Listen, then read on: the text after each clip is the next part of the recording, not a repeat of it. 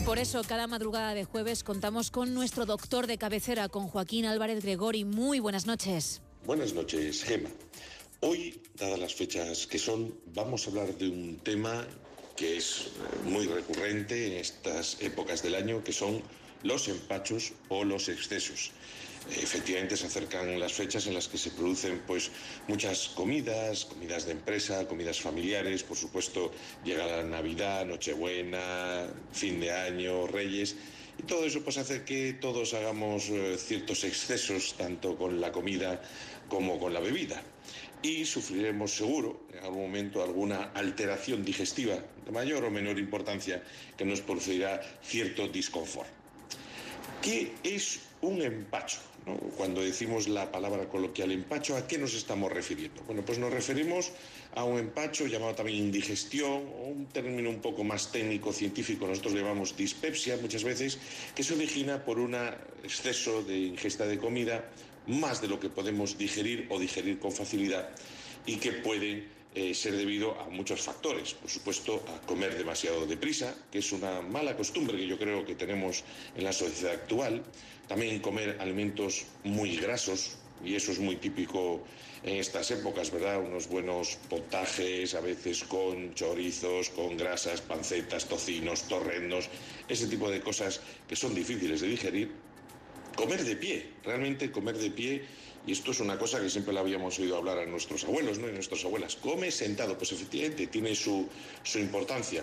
Por supuesto, eh, hacer otras actividades a la vez que comer. Comer y fumar, comer y hablar mucho tampoco es recomendable.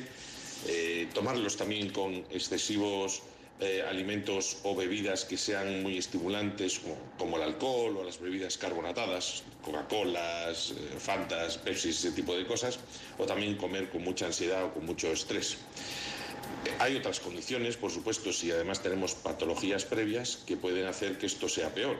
Si somos eh, pacientes con problemas de la vía biliar, con problemas de reflujo gastroesofágico, eh, pues puede producirnos efectivamente una acidez importante, reflujo, incluso por la noche hace estos cuadros de, espasmos, ¿no? cuando nos sube la acidez a la boca, podemos tener cólicos, cólicos biliares, incluso a veces eh, producirnos hasta una pancreatitis, o sea que hay que tener relativo cuidado. ¿Cuáles son, se preguntarán los, oyentes, porque yo creo que todos en algún momento de nuestra vida lo hemos sufrido, los síntomas típicos de un empacho? Bueno, pues obviamente tenemos náuseas, ganas de vomitar, incluso a veces vomitamos, podemos tener diarrea, dolor abdominal, incluso cierta náusea o asco al pensar en las comidas, muchas flatulencias, cansancio, dolor de cabeza, malestar general, sudoración. Todo eso pues, son síntomas realmente relacionados con esos excesos que hacemos en estas, estas fechas. ¿Cómo podemos prevenir el empacho? Aunque ya digo que, bueno, a veces metidos en esta, esta vorágine, en este contexto festivo, pues es complicado. Pues intente usted comer más veces al día, pero menos cantidad. Comience la comida con algo suave, una sopa, una ensalada, beba más agua, sobre todo antes de la comida.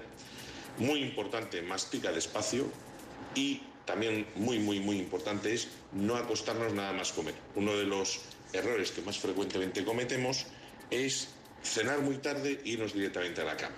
Eso es un error eh, que tenemos que intentar evitar y en esto sí que quizás deberíamos de llevar unos hábitos un poco más europeos, que comen antes, más ligero y cenan sobre todo mucho antes, a las 7 o las 8 de la tarde como, como mucho.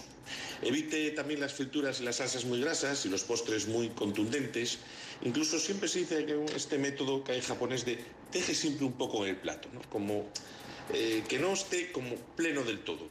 Y siempre vendría bien hacer algo de ejercicio regular pero por supuesto no hacerlo inmediatamente después de la comida, ¿eh? porque eso nos podría cortar, eh, nos podría hacer lo que llamamos en su día un corte de digestión. Que, tiene su, relevancia porque cambia digamos, el aporte del flujo sanguíneo, eh, se tiene que ir hacia el estómago y por tanto dejaría los músculos y nos pueden producir ciertas complicaciones. No haga usted ejercicio después de la comida, espere por lo menos una hora y media o dos horas. ¿vale? Por supuesto, una vez que ya tenemos la clínica instaurada, ¿qué podemos hacer? Bueno, pues eh, un cierto reposo digestivo, no comer durante una serie de horas, tomar muchos líquidos, a veces puede tomarse pues, algún tipo de infusión o manzanilla e ir incorporándose a la dieta poco a poco. Así que, en resumen, En estas fechas navideñas que vienen ahora, en las que vamos a cometer ciertos excesos, intenta no hacer una ingesta excesiva, coma despacio, evite alimentos muy contundentes, beba muchos líquidos, no abuse del alcohol y eso hará que podamos pasar unos buenos momentos y que no tengamos que sufrir esas molestias, dolores abdominales y malestar que vamos a tener si hacemos estos excesos. Y nada más. Aprovecho ya para darle a todos las buenas noches y como digo siempre cuídense y que tengan unas felices fiestas. Igualmente Joaquín, muchísimas gracias.